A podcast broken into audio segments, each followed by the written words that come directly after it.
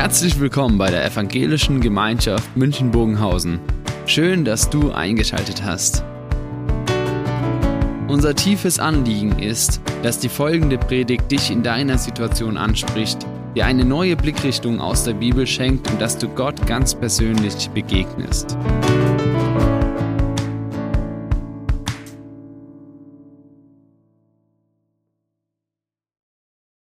Thema grenzenvolle Freiheit ist für manchen sicher wie ein Widerspruch. Entweder Freiheit oder Grenzen, oder? Entweder Geschwindigkeitsbegrenzung oder freie Fahrt. Entweder all you can eat oder Diät. Also beides zusammen geht nicht. Freiheit und Grenzen, Widerspruch. Und wieder andere sagen, nee, das ist überhaupt kein Widerspruch, sondern das ist eine notwendige Ergänzung. So zum Beispiel der Schweizer Schriftsteller, Theologe und Philosoph Lavatar. Er schreibt, der Mensch ist frei wie ein Vogel im Käfig. Er kann sich innerhalb gewisser Grenzen bewegen. Für ihn ist die Grenze der Schutz der Freiheit. Und in dem Bild gesprochen, wenn vor dem Vogelkäfig eine hungrige Katze sitzt, freut sich der Wellensittich über die geschützten Grenzen. Oder im Bild von dem Theaterstück. Ja, da zeigt man, zu viel Freiheit kann durchaus verhängnisvoll sein.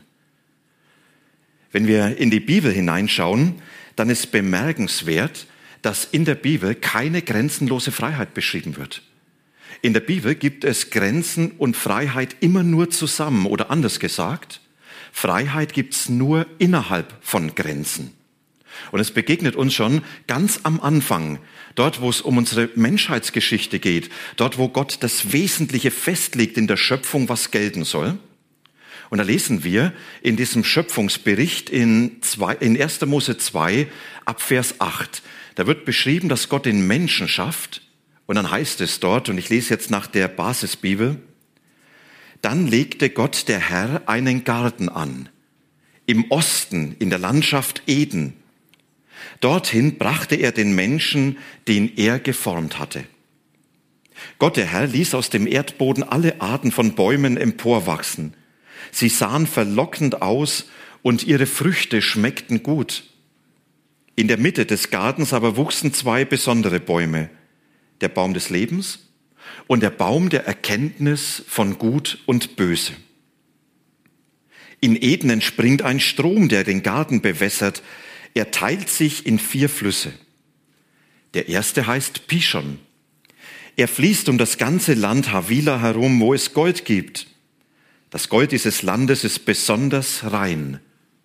Dort gibt es auch kostbares Harz und den Edelstein Karneol. Der zweite Strom heißt Gihon. Er fließt um das Land Kusch herum. Der dritte Strom ist Tigris. Er fließt um Assur. Und der vierte Strom ist der Euphrat. Gott, der Herr, nahm den Menschen und brachte ihn in den Garten Eden. Er sollte ihn bearbeiten und bewahren. Und Gott, der Herr, gebot dem Menschen, von jedem Baum im Garten darfst du essen. Aber vom Baum der Erkenntnis von Gut und Böse darfst du nicht essen. Sobald du davon isst, wirst du sterben. Das war so dieser Bericht über die Erschaffung des Menschen und gerade von unserem Thema her, wo Gott schon dort diese Freiheit in Grenzen verankert, grenzenvolle Freiheit. Dazu drei Impulse und ein abschließender Wunsch mit einem Psalmvers, den wahrscheinlich die meisten nicht kennen. Das Erste. Leben braucht Grenzen. So beschreibt uns dieser Bericht. Leben braucht Grenzen. Grenzen sind ein wesentlicher Teil der Schöpfung. Die Grenze zwischen Tag und Nacht. Die Grenze zwischen Land und Wasser. Und wie wichtig diese schützenden Grenzen sind, erleben wir, wenn wir Bilder von Sturmfluten sehen, wo diese Grenzen überschritten sind. Gott erschafft den Menschen hinein in schützende Grenzen. Und die Bibel berichtet uns genau von diesem Lebensraum, von diesem Lebensraum, der geschützt wird mit dieser Begrenzung. Der Begriff Garten, er bezeichnet ein abgegrenztes Stück Land, ein Stück, was innere und äußere Grenzen hat. Die Flüsse, die genannt sind, da heißt es, sie fließen um die Länder herum und das sind natürliche Grenzen, die eine Abgrenzung darstellen. Und dann auch innen in diesem Garten der Baum der Erkenntnis von Gut und Böse, wo Gott sagt, dieser Baum ist für dich tabu, der ist die Grenze für dich, die ich persönlich definiere. Also wir merken hier in diesem Schöpfungsbericht, äußere Grenzen, innere Grenzen, die ein Teil der Schöpfung sind und ein Teil für unser Leben.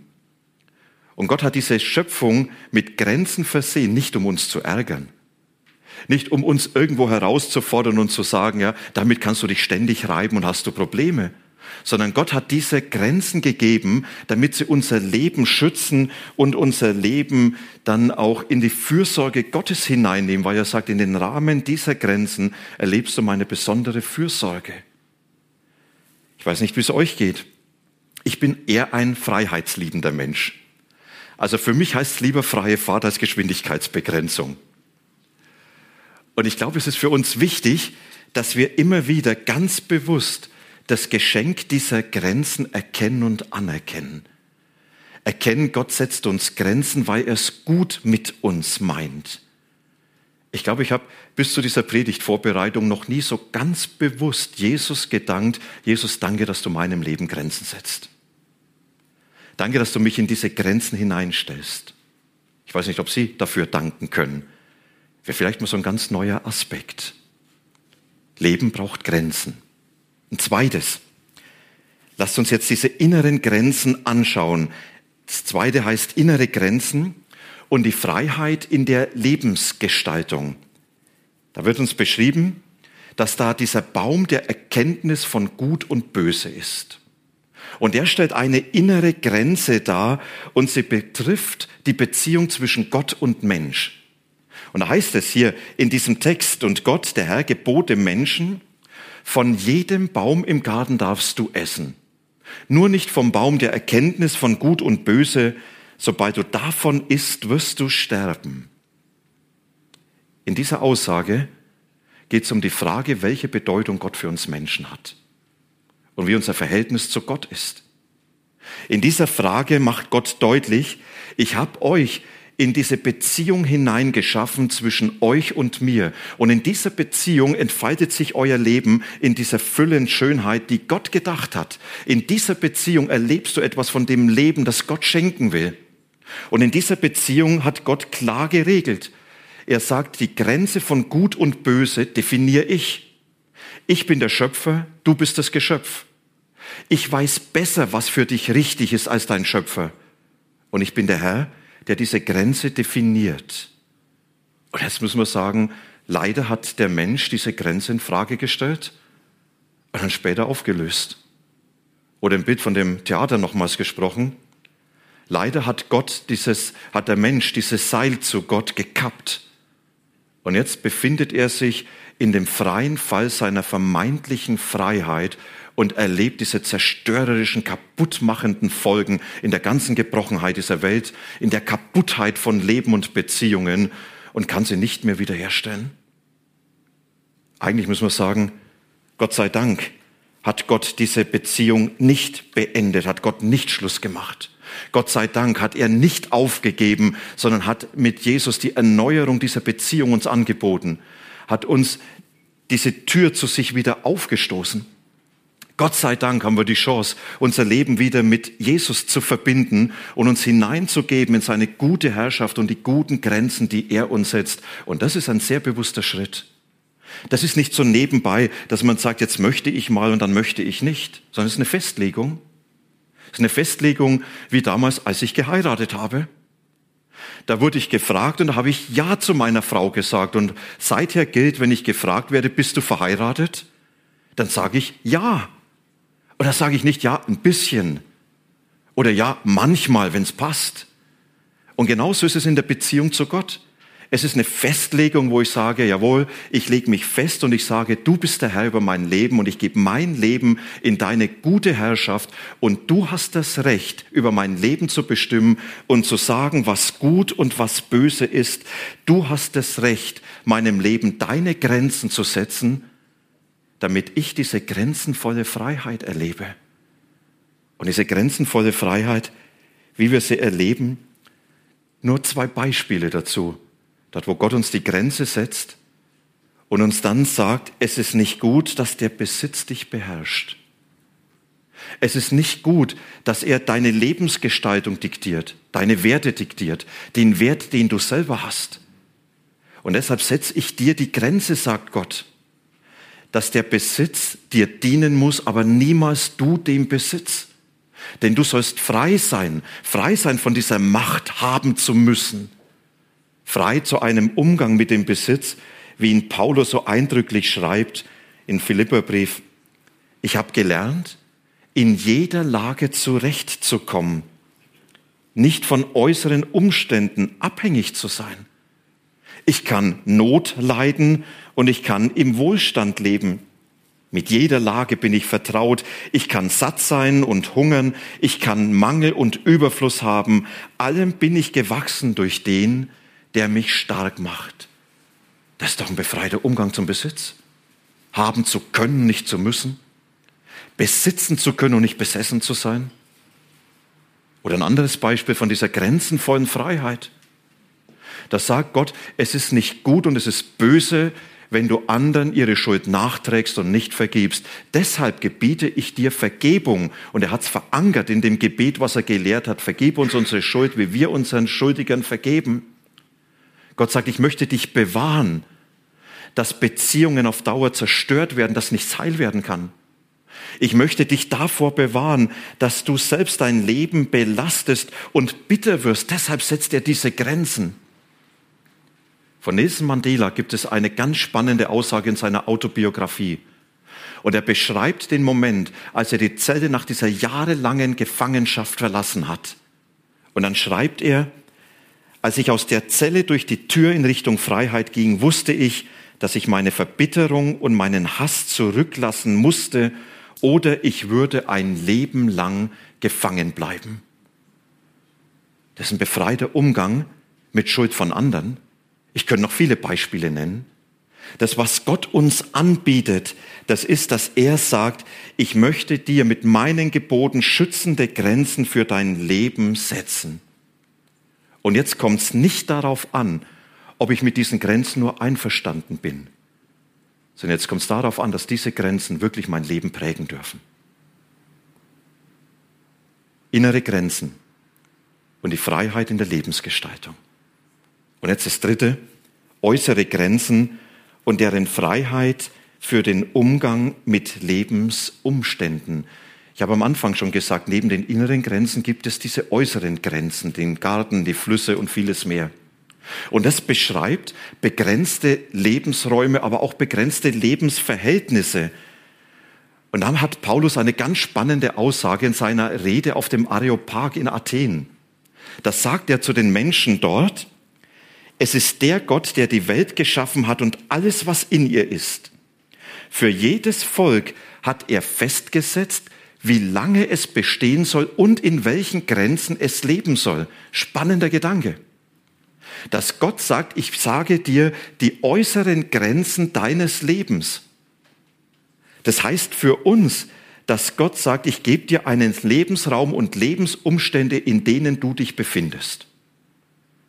Und dazu gehört ganz konkret, wie ich wohne, wie ich lebe, welchen Beruf ich habe und was ich nicht habe, welche Karriere ich machen kann und welche ich nicht machen kann, meine Familiensituation, ob sie so ist, wie ich sie mir vorstelle oder nicht, den Besitz, den ich habe, aber auch im Blick auf die eigene Persönlichkeit, wer ich bin und wer ich nicht bin, Gaben, die ich habe oder nicht habe und so ganz, ganz vieles mehr. Lebensverhältnisse, die Gott mir gibt und in die er mich hineinstellt. Ich glaube, dass da ganz vieles ist, wofür wir von Herzen dankbar sein können. Und ich glaube aber auch, dass es vieles gibt, wo wir sagen, das hätte ich eigentlich gerne anders und da bin ich nicht zufrieden mit dem, wie es geht. Ich weiß nicht, ob ihr euch schon mal gefragt habt, was eure Lebensumstände eigentlich mit Gott zu tun haben. Ich glaube, dass er in allem seine Finger im Spiel hat. Ich glaube, dass er manche Situationen ganz bewusst so gibt, in denen ich lebe und wie ich lebe und wer ich bin. Und ich glaube, dass er manches zulässt, Und dass er manches auch einfach dadurch zulässt, dass er nicht unsere Gebete erhört, wo wir die Situation anders beten wollen.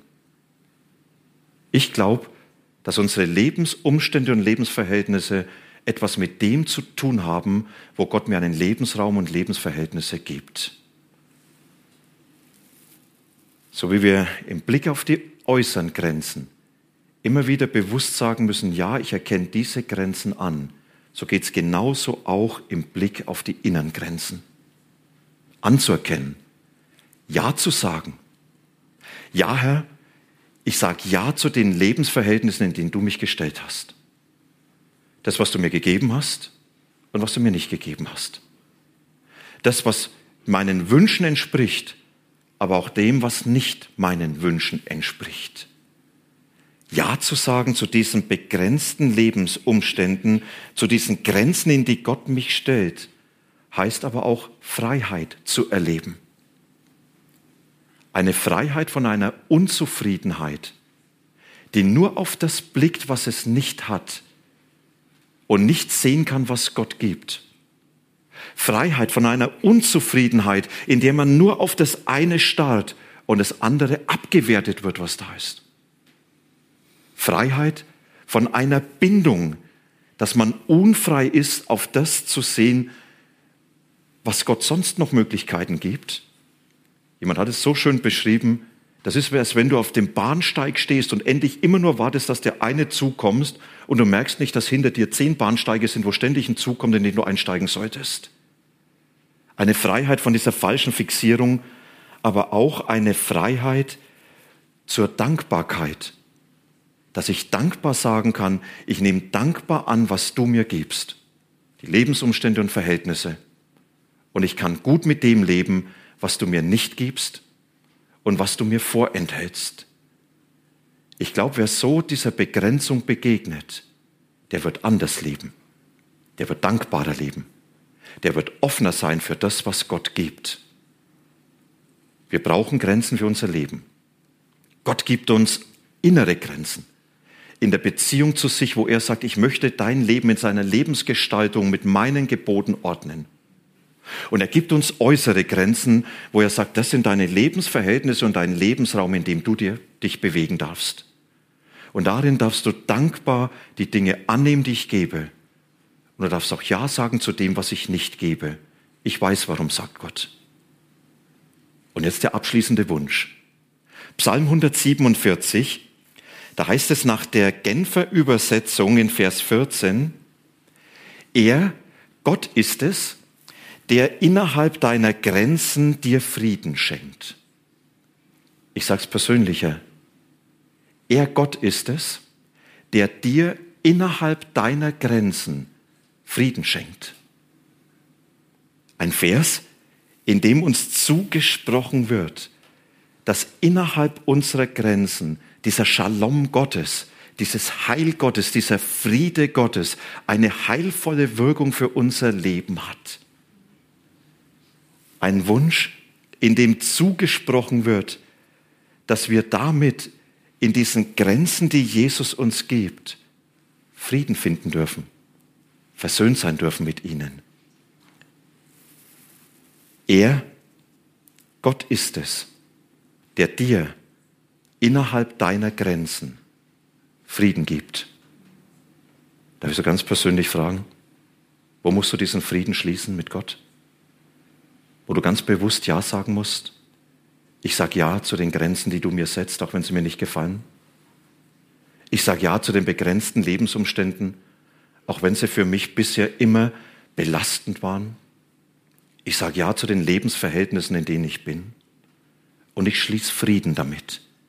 Ich nehme sie bewusst aus deiner Hand an, weil du besser weißt, was gut und schlecht für mich ist und weil du nur das Beste für mich willst. Er, Gott ist es, der dir in deinen Grenzen seinen Frieden schenkt. Amen.